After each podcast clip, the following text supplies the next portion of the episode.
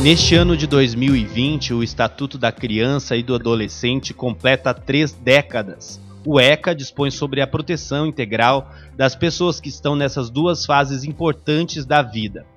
Para falar dos avanços da lei nesses últimos 30 anos e os desafios que o Brasil enfrenta nessa importante política pública, eu converso com a advogada Maria Berenice Dias, que é vice-presidente do IBDFAM, o Instituto Brasileiro de Direito de Família, e também desembargadora aposentada do Tribunal de Justiça do Rio Grande do Sul.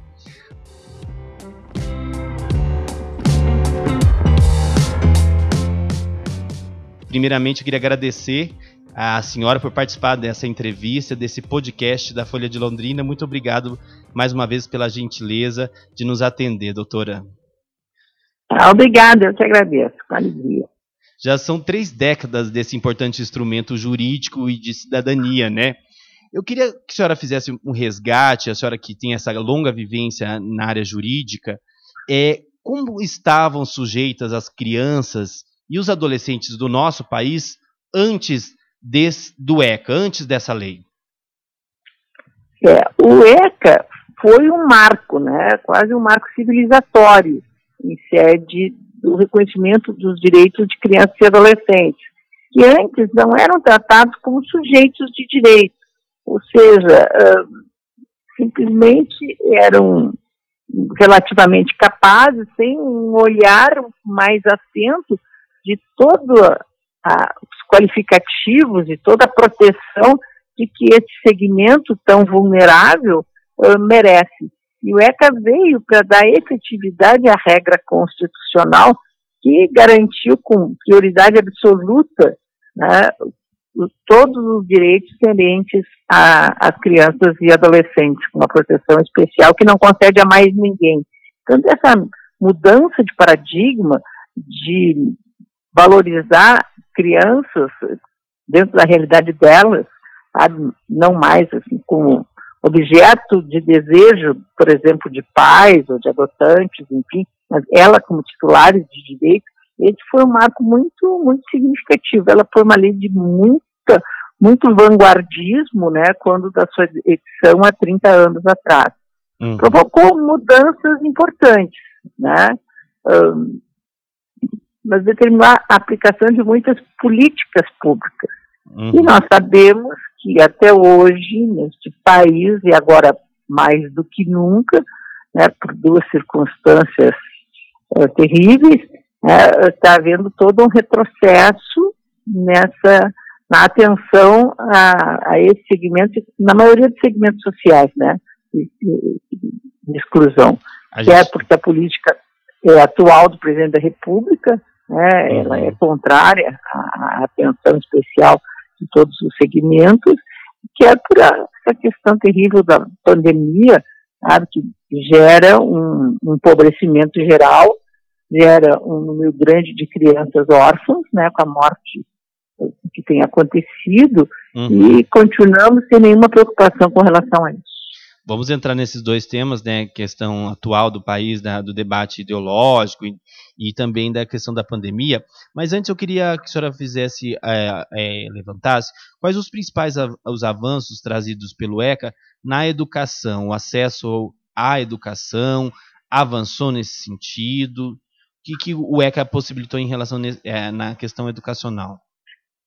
Sim, veio garantir o um ensino universal e gratuito a todas as crianças, como obrigação do Estado né, de garantir essas, é, essa adoção, mas não, mas a partir da primeira idade, não como deveria, no meu entender, garantir, por exemplo, acesso a creches né, na, na idade pré-escolar.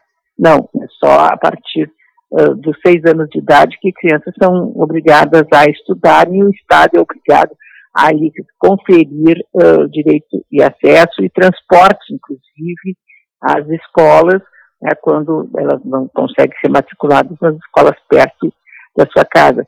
Isso deveria gerar um número, uh, ao menos perto de zero, de crianças analfabetas.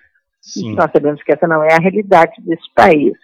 E era porque nós não temos escolas que atendam a todas as localidades, quer porque não temos meio de transporte para essas crianças, né? As prefeituras que devem fornecer esse transporte para as crianças ela não é efetivo e não há um controle maior com relação a isso. E tem também a questão do trabalho infantil, uhum. que ainda é algo que existe e que não é devidamente penalizado uh, nesse país. É, Crianças, é, é, infelizmente, trabalham. A exploração do trabalho da mão de obra infantil, ela se dá de que forma atualmente? Porque muito foi no, na, na, agricultura. Existem outras formas de, de exploração infantil que ainda é, é, persistem no país, doutora? É, existem principalmente nas zonas rurais, né? Uhum. As crianças trabalham desde muito cedo, né? Desde a cana-de-açúcar, colheita do, de, na colheita de, de, de, de, frutas, por exemplo, no, no do café, é um, uhum. elas ficam juntando do chão os grãos que caem, né, e colocam em garrafas. Isso, a partir dos três anos de idade, eles já fazem esse tipo de trabalho. Ah, nos, nas, nos carvoeiros também as crianças trabalham, enfim. Essa é uma realidade que ninguém quer ver, mas muito, muito severa. Claro que eu até acredito que não, enfim, não, não seria o desejo dos pais que os filhos trabalhassem desde tão cedo, mas mais uma necessidade das famílias. Porque assim, ó, o que, que, nós temos no país? Ah, nós não temos um controle de natalidade, como a Constituição Federal assegura. Uhum. Ah, não temos métodos contraceptivos, não temos uma educação sexual apropriada né, nas escolas. Sabe? Não temos eh, também assistência mais perto uh, das famílias. E temos a proibição da interrupção da, da, da gravidez, né, uhum. né, como se isso fosse uma forma de banir o, a interrupção, né, o aborto.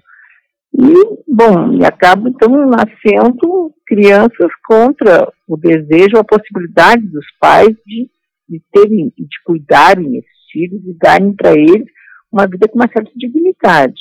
Né? E mesmo quando, uh, principalmente a mãe, né, que essa é uma realidade bem materna, porque os pais uh, não participam muito né, do nascimento dos filhos, uh, reconhecem que não têm condições, não vão poder ficar com os filhos. Eu até acho que isso é um gesto de amor, não, sabe, não dá para a gente demonizar uma mulher que entrega o seu filho para adoção, uhum. Eh, porque eu acho que ela entrega porque ela não tem condições, não é o momento da vida dela, sabe, quer entregar para alguém eh, que tenha e deseja ter esse filho, e eu sempre isso, são pessoas que esperam um filho muito mais do que nove meses, né, tinha que esperar mais de nove anos, uhum. e mesmo assim, esses desejos eles não, não, não se realizam, porque as crianças entregues à adoção, elas acabam, acho que esse é um dos pontos mais nevrálgicos do ECA, né?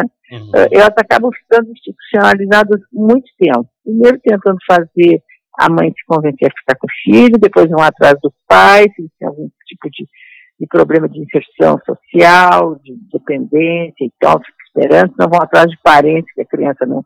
E a criança acaba crescendo nos abrigos, absolutamente invisibilizadas, um, os processos de adoção é um, algo terrível nesse país. Nós temos um contingente, ao menos uh, relacionado, de mais de 50 mil crianças. Ah, e eu até entendo que, pelo que se vê, é mais do que o dobro disso. E agora, na época da pandemia, está pior ainda, porque os processos nem estão andando, né, uhum. no país inteiro, tá essa recolocação. Então, em termos de, de situação das crianças, olha, mas bem complicada, ainda que o ECA tenha sido um grande avanço, mas não adianta se não existe uma responsabilidade, né, um comprometimento uh, social e político de que temos que dar um olhar mais atento uh, para essas para essas crianças. Né? É, é, é o problema está na como cidadão. O problema está na legislação ou do, das respostas das instituições, dos envolvidos. Qual, qual que, é, que a senhora falou que esse é um dos principais gargalos ainda do ECA, a questão da, da, da, da, da morosidade no processo da adoção, né? Qual, qual... É, esse é um dos temas agora assim, mais que mais deveria tem, tem, tem se preocupado, né? Criou até o projeto Crianças Invisíveis uhum. para chamar a atenção da própria sociedade, sabe? Porque assim, essas crianças elas, elas não interessam porque elas não votam, elas não são vistas, elas não, não fazem rebelião, não queimam colchões, uhum. sabe? E tem aquela falsa ideia absolutamente equivocada de que, bom, as crianças, elas saíram da companhia dos pais por algum motivo, né, ou por terem sido abusadas, sujeitas a maus tratos, ou com impossibilidade dos pais de, de criar, parece, bom, aí está tudo bem. Não está tudo bem, porque essas crianças não têm um lar, sabe? Elas não têm aquele aconchego indispensável e que está comprovado que bom desenvolvimento uh, de uma criança para se tornar um, um, um adulto uh, equilibrado, sadio emocionalmente, ela precisa ter esse contato. Porque assim, essas cuidadoras, ela tem um trabalho de, de rotatividade, onde não se apagam as luzes dentro dos abrigos, e existem casos de maus tratos, até de abuso sexual dentro dos abrigos, enfim, essas crianças se perpetuam lá. Então, elas ficam muitos anos no abrigo, esses processos são extremamente morosos, é, de destituir os pais do poder familiar e permitir que eles sejam adotados, e sempre acaba se colocando a culpa nos adotantes, porque os candidatos à adoção é um número muito maior do que as crianças disponíveis para adoção. Uhum. Então, assim, ó, o Estado lava as mãos a dizer assim, ah, não, mas é que também assim, ó, crianças estão lá, mas quem quer adotar não quer aquelas crianças que estão lá. Porque assim, as pessoas têm o filho idealizado, o filho sonhado, né? Uhum. Busca a adoção. E se não tiver chance de conhecer, de se aproximar, de, sabe, de ver quem são essas crianças que estão nesses abrigos, ela não vai mudar o tal do perfil, né? Que ela diz qual é o que ele deseja. Então, é por isso que daí o nome do projeto é Crianças Invisíveis. Uhum. E, e, e, as crianças acabam crescendo pela morosidade do processo e se tornam quase inadotáveis. Então, aí, com 18 anos, elas são literalmente despejadas para a rua, sem nenhuma experiência de vida do lado de fora, porque elas são praticamente aprisionadas. É, a maioria delas não chega a, a conseguir acompanhar a escola, né? Um um contingente muito grande de crianças analfabetas que não tem quem acompanhe os estudos e temas, enfim, elas saem e elas vivem a vida comunitária dentro, que não é a vida né, do lado de fora. Então, o que, que acontece? As meninas acabam muito seguidamente, a experiência que se tem, os exemplos que se tem envolvidos no tráfico, e as meninas na prostituição. Então, essa é uma realidade muito perversa que o ECA não conseguiu superar. Até se entende que foi uma lei escrita 30 anos atrás, onde havia uma, um conceito de que, bom, tem que se preservar o vínculo biológico, as crianças têm que ficarem dentro da sua família natural. Uhum. Não é assim, né? Se a família não tem essas condições, a gente tem que olhar para a criança, que é o objeto.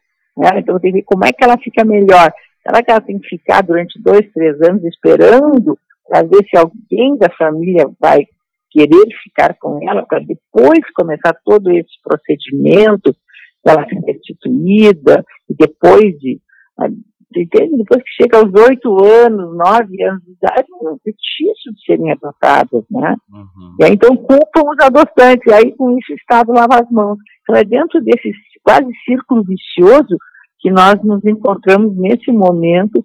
Eu acho que essa é a grande crítica que se, que, sabe, que merece o ECA, porque todas as mudanças que foram feitas não atenderam a essas circunstâncias. E a alegação de todos os poderes e de todas as instituições, ah, nós não temos dinheiro para, para implementar políticas públicas mais eficazes. Uhum. Que no fundo era o que precisaria, né? Esses, essas avaliações que são feitas, uh, não existem técnicos. Ah, então, o que fazem os juízes? vão atrás uh, ou das faculdades que fazem estudantes de psicologia, de ação social, ou nos outros municípios vão atrás do prefeito que disponibiliza e contrata alguém, né? mas sabe, sem ninguém não qualificação com isso, algo muito trabalho extremamente precários. Uhum. Então, essas instituições já são quase feudos, que eles têm interesse de ficar com as crianças que eles recebem por criança que fica institucionalizada. Sim. Né, no Rio Grande do Sul, mínimo, um salário mínimo por criança, então onde tem 20 crianças, isso é uma renda significativa, sabe? Todos, sabe? Uma situação muito ruim.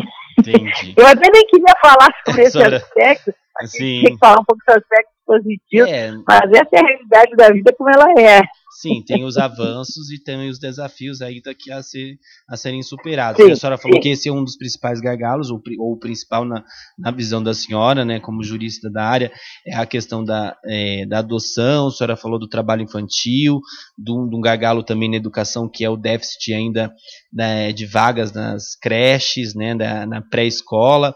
Queria falar um pouco também da questão da saúde, porque a gravidez precoce ainda é, é muito comum no país e um problema também a ser enfrentado, né? Deve ter alguns, teve alguns avanços nessa área, diminuição de casos, mas como o senhor avalia a política agora? Vamos entrar um pouco no, nesse, no governo atual, a política conservadora da ministra Damares Alves, que abrange as pastas da mulher, família e direitos humanos. Recentemente, o Ministério lançou até um programa para estimular os vínculos conjugais da família brasileira. Como que a senhora é, Pois avalia? é, isso foi, foi editado agora, essas, essas duas portarias dela, criando, ah, tentou criar alguns órgãos quase de fiscalização ah, da família, sem nenhuma atenção para essas questões que são importantes. Depois, assim, ó, surgiu essa crença absolutamente injustificada, infundada, sabe, o- o- e eu diria assim, quase criminosa, que falam da tal da, da ideologia de gênero, isso não pode ser debatido nas escolas, ou seja, educação sexual por causa da ideologia de gênero não se pode, e, e, e evitar a gravidez na adolescência, evitar a própria violência doméstica, né, que é, acho que é uma das maiores chagas da nossa sociedade, os números são absurdos, sabe? As crianças têm que aprenderem essa distinção né, que existe eh, social entre homens e mulheres, né, de que ele não pode ser o dominador e ela submissa, entende? Assim, é esse reequilíbrio, sabe, que elas não têm a vivência dentro do- da casa delas, que ela tem que ter na escola. Então, sabe, tá simplesmente proibiu, já tem quatro decisões do Supremo Tribunal Federal, dizendo que é inconstitucional vedar a educação sexual no âmbito das escolas, mas né, eh, a maioria eh, das escolas, por orientação sabe, dessa, Uhum. desse próprio Ministério, do próprio Presidente da República, enfim, eles simplesmente não estão ministrando. Então, houve um avanço, um aumento muito grande em termos de gravidez da adolescência, e isso aí, tem, aí é, o efeito é duplo, né? Porque assim, é tanto com relação à mãe, que com isso ela tem que interromper os estudos, ela não, tem, não consegue levar, sabe, continuar se desenvolvendo, tem que ficar cuidando do filho, não tem creche para colocar as crianças, então a vida dela meio que acaba. Ela sendo jovem, a maioria das vezes os pais também são jovens, são, uh, que não trabalham, que não tem como ajudar no sustento do, do filho, meio que acaba a vida dessa mulher e, e, isso acaba se refletindo na vida da criança, que vai levar uma vida marginalizada, né? Uhum. Então, eu acho que essa acaba também na adolescência tem esse, é, tem esse efeito duplo. Uhum. O Ministério acaba ignorando também os métodos contraceptivos, né? Enfim, não só a gravidez, como outras doenças acabam ocorrendo também entre adolescentes. Sim, é, o Estado está absolutamente, sabe, uh, insensível a isso. E existe algo, ainda mostra assim, ah, como nós ainda vivemos num país absolutamente discriminatório com relação à mulher, os direitos da mulher, né? Por exemplo, para fazer uh, a lacradura de trompas, enfim, que, uh, de uma maneira absurda, não se permite, isso regulamentação do Ministério da Saúde, não se permite fazer uh, por ocasião do parto, uhum. né, é o que sabe, não, não há uma justificativa e tem uma limitação, que, menos de quem tem mais de dois filhos, sabe, pode fazer, enfim, depende da idade, quem tem mais de 25 anos. E, então, assim, ó, como acaba sendo uma intervenção elitista, uh, elitista, então, quando ela vai fazer, ela já está grávida de novo. Uhum. Né? E é mais complicado. E assim, ó, precisa da autorização do marido para a mulher fazer. Sabe? Não entendo muito por quê. Porque o homem para fazer a vasectomia não depende da autorização da mulher. Então, sabe, é essa, esse, esse contingenciamento complicado, assim, sabe? Uhum. E vejo uma, uma estagnação por conta dessa chamada falta de costumes, que é absolutamente retrógrada, está ligada aos princípios religiosos, uhum. de maneira injustificada. É um movimento que se vê no mundo inteiro, né? O, o mundo muçulmano, isso é muito severo, e isso vem se expandindo, né? E atualmente no Brasil de uma maneira também muito severa, muito perversa. Uhum. E isso acaba gerando esses bolsões de crianças sabe, que nós vivemos largadas, sem praticamente chance de se, se desenvolverem sabe, de uma maneira sadia. E também, assim, ó, sempre houve no país um trabalho importante das ONGs, as organizações não, não governamentais. Sim. E nós conhecemos, todos nós sabemos, e tal, isso é bem divulgado na imprensa, sabe, que auxiliam, que prestam serviços, e vão, que vão nas comunidades, ministram aulas, há todo um acompanhamento de, de turno inverso, que também é uma coisa que precisava ter, essas crianças precisam passar o dia inteiro na escola, né, mesmo tempo trabalhar Sim. e tal. E, e, eles fazem, e agora o, o atual governo tirou todos, todos os subsídios para para essas, essas organizações que não é, têm mais ele, aporte financeiro nenhum. Se ele tira a participação dessas instituições, deveria, em contrapartida, se ele considera que não está sendo adequado o trabalho feito, investir e, e, e, e, adotar um orçamento adequado e investir nessas políticas públicas ou, por meio do governo, então, né? Mas isso não está acontecendo. Não, e eu prefiro, eu, eu confesso que eu entendo que feito por organizações não governamentais são trabalhos mais bem feitos, por pessoas uhum. mais comprometidas. Sabe? Eu acho que o, o serviço público, em geral, sabe? o Estado é um mau administrador Sim. De, de, de políticas eh, perenes, assim, sabe? que se prolongam no tempo. Não acho que seja, sabe, acaba criando um número exagerado de funcionários públicos, sabe, que não tem esse comprometimento, que às vezes vão trabalhar é, para ter um emprego, um emprego uh, vitalício, que é o serviço público, eu não uhum. entendo muito sabe, que existe essa, essa, essa, segurança do emprego, enfim. Então, assim, ó, eu prefiro, então, assim, ó, se acha que está mal, que não está aplicado, então que fiscalize. Se a questão não precisava tirar os recursos. Sim. Essa, sabe, esse foi um golpe muito, muito severo e que os, os reflexos nós vamos ver daqui a um tempo, né? Muito, muito, muita pouca gente está conseguindo uh, se manter e continuar fazendo. E agora, então, com essa questão da pandemia, as coisas todas se complicaram. Então, quem dependia sabe, do auxílio público e tal, da população, né, da população para levar os seus projetos, enfim, não está conseguindo. Então, e também o governo, nesse aspecto, não está dando o devido respaldo. Esse auxílio emergencial, olha, da forma como foi implantado, da forma como ele foi pago, isso é uma vergonha que mostra falta, sabe, de controle do Estado, que para dizer que foi um programa do, do governo federal, uhum. sabe, não pediu auxílio dos governos municipais, que mais ou menos eles têm né, é, controle da, da, das populações, sabe, deu no que deu, né? Milhares de pessoas receberam sem ter direito, funcionários públicos, quer dizer, não sei que programa foi esse que não fez esse tipo de cruzamento, que é um cruzamento elementar, né, e em compensação negou para pessoas um, que precisavam, né? um contingente grande. Né? É, exatamente. E também, assim, ó, esses subsídios que, que, que, prometeram, que tem o dinheiro para pequenos e microempresários, sabe, também não também não tá, não estão sendo liberados. São muitos os impactos, então, né, doutora, dessa pandemia muito, na realidade das famílias, das vidas das crianças, é, dos isso acaba se, refleti é, é, se, refletindo mais nas crianças, sabe? Uhum. Que deveria ser o maior, o maior enfoque nesse, nesse sentido, isso nós, nós não temos. Uhum.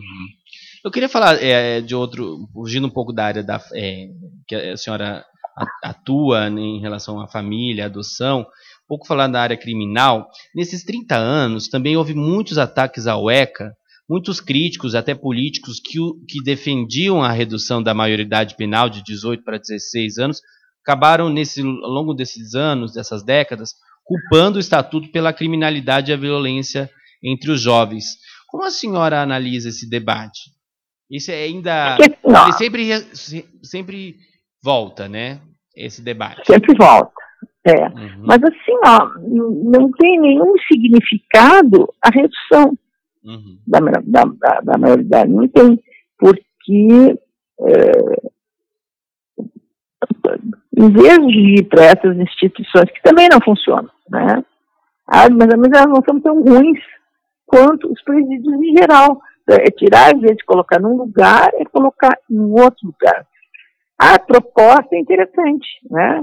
São aplicadas, não são penas, são medidas socioeducativas, aonde nesses espaços que, essas, que os jovens ficam, sabe, eles têm oportunidade de sair de lá melhor do que entraram. Não é o que acontece. Mas Sim. nos presídios é pior ainda. Uhum. né?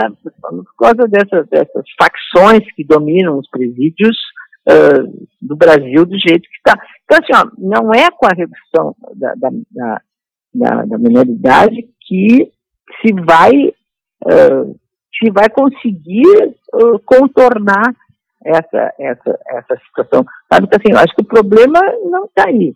Para mim, está ainda na falta de controle de Estado. Sabe? Que não tem uma política de cuidado pra, com as suas crianças desde sempre, desde antes de nascer, desde para não nascer, se essa não é, sabe, a contingência da mãe, e ao nascer não há nenhum tipo de acompanhamento, né? Nós sabemos que existem números muito significativos de violência contra as crianças dentro do ambiente de casa, sem que o Estado se preocupe com isso, e nos outros países, né, eh, do mundo, um pouco mais organizados, as crianças não são proprietárias dos, dos, propriedades dos filhos, como se aqui no Brasil. Aconteça o que acontecer, ninguém sabe o que acontece dentro de uma casa. Uhum. Sabe? Eh, o príncipe da, da, da Inglaterra foi para casa com o filho, um dia depois bate uma assistente social, diz, eu quero olhar a criança, tirar a roupa da criança, um dia depois vai outra. Entende? Assim, ó, eles uh, participam, são atentos à criança. Você tem que ter creche para as mães poderem trabalhar, tem que ter escola de turno integral. Então, daí deságua uh, no que deságua. Né? Crianças ficarem soltas, bom, e acabam se envolvendo com outras e tal, e cometendo infrações. Bom, eu ah, não, então a solução vai ser de 18 passar para 16. Isso não vai mudar absolutamente nada. Eu acho que até acontece que vai piorar. Não dá para dizer que alguém, sabe, com 16 anos já tem, assim, toda uma personalidade formada, só para ter plena consciência de que, bom, o que andou fazendo não deveria ser feito. Mas também, assim, ó, dentro dessas instituições, sabe, ele não tem o um acompanhamento que mereceria ter de escola, de acompanhamento psicológico e tal, para uma reinserção dele na sociedade de uma maneira sadia. Como também tem nos presídios. Né? Uhum. Né? Então, por que, que não me pergunta uma coisa que eu tenho uma resposta mais agradável para os nossos Não, na verdade, assim, é, são 30 anos de muito trabalho, né, de, de muitas conquistas né, nessa, nessa área da criança e do adolescente, da proteção, né, dos direitos, mas ainda muito trabalho a se fazer, e, e isso precisa não só do, dos políticos, né, das, das instituições, do Estado, mas também da participação popular, pelo voto, a gente está em ano de eleições municipais, onde as pessoas vão escolher vereadores, enfim, que vão trabalhar, fiscalizar, né, propor leis. Então, é, isso tudo tem, é, tem que ter a participação de todos, né, para poder formar essas crianças para o futuro, né, doutora? É, o que eu vejo assim, ó, também assim, ó, uma, uma pouca participação da sociedade, né, que devia ser, eu sempre digo assim, essas crianças abandonadas, elas são os filhos de todos nós, são os filhos do Brasil, já que essas crianças não têm pais que sejam responsáveis. Então, assim, ó, existe um programa fantástico, que é o tal do Fundo Criança, aonde parte do imposto de renda, em vez da gente pagar para o governo federal, a gente paga para essas instituições e fica dentro do Estado para instituições que cuidam de crianças. Mas assim, ó, em primeiro lugar, isso nem é muito divulgado e muito menos as pessoas, sabe, eh, fazem isso que é elementar, é, é, é, é botar mais um comando na hora do imposto de renda, sabe? Então assim, ó, eu, eu já acho que não há, às vezes, assim, esse comprometimento e nem essa divulgação, sabe, bom, nós vamos ter que investir nesse segmento. É o cidadão de amanhã, a criança, né? Então, assim, existem algumas ferramentas e algumas são importantes. Essa é uma delas. Né? Precisamos desse tipo de, de, participação da sociedade. A gente sabe o volume enorme de renda que é pago. Né? Então, por que, que 10% ou até 10%, se fosse as pessoas contribuíssem, sabe, de uma maneira consciente para esse com criança que tem uh, todos os estados, é um programa nacional, Entende assim, olha, 10% de tudo que arrecada fosse para essas instituições, certamente os nossos problemas, sabe, diminuiriam muito, de uma maneira muito significativa. Porque uhum. sempre acaba desabando a falta de verba. Ah, então, assim, nós temos agora essa lei uh, de limite dos gastos, né, do teto de gastos, então restringe muito, e, e aonde se retira mais é das áreas sociais, né, que não tem grandes reflexos, sabe, e, a pandemia, enfim, sabe, então, tem várias circunstâncias que isso vai apequenando, sabe, a participação um pouco mais ativa e efetiva, né, da própria sociedade. Então, se temos uh, problemas na esfera uh, do executivo e temos na esfera do legislativo, em termos de administração, e maior comprometimento, mas também temos essa falta de comprometimento social, uh, sabe, de uma maneira um pouco mais permanente, um pouco mais efetiva. Porque o povo em si, o povo é generoso. A gente está vendo agora, né? Uhum. Sabe, todo mundo contribuindo, todo mundo vai e tal. Sabe? As pessoas sendo mobilizadas, sabe? Elas, elas, elas de fato participam sabe? Mas acho que às vezes a falta de conscientização das pessoas de que, assim, olha, tem coisas que dá para fazer. Acho isso importante, sabe, que essa, essa motivação fosse feita, que no fundo é o que está fazendo, o que nós estamos fazendo hoje aqui agora, né? falando, sabe, da, da importância e da necessidade da sociedade assumir um pouco a sua responsabilidade também. Não pode, pode dizer assim, ah, isso aí o Estado o governo que tome conta, isso não tem nada a ver com isso e tal. Não, as coisas não são assim porque os problemas vão vir bater nas nossas portas, né? Mas por isso é importante essas datas que a gente, a imprensa, no modo geral, as instituições tocam no tema, né? Acabam tocando UECA, a importância do, desse instrumento, mas não é um instrumento escrito lá no passado, ele é um instrumento que vai sendo construído junto com a sociedade, né? Sim. E que uh, ele é, várias vezes ele já foi uh, alterado, uhum. algumas coisas muito positivas. Uh, eu estou trabalhando mais de perto com a adoção, não, não, não, não, não aconteceram grandes avanços. E, mas acho que precisamos, sabe, continuar buscando esse aperfeiçoamento, sabe, discutindo e tal, sabe, e nós temos muitas entidades, muitas entidades voltadas que não falam entre si. Uhum. Né? Então, também isso dificulta, as coisas tinham que ser um pouco, às vezes, assim, um pouco mais uh, afinadas, né? mais harmônicas, sabe, porque às vezes há uns buracos, algumas lacunas, por essa falta de, de, de comunicação entre entidades para se fazer um trabalho, uma, uma efetividade um pouco maior. Tá certo. Vamos conversar, trabalhar por esses avanços. Doutora Maria Berenice Dias, muito obrigado pela entrevista à Folha de Londrina sobre os 30 anos do Estatuto da Criança e do Adolescente. Muito obrigado e até a próxima. Ah, foi uma alegria. Obrigado. Um abraço.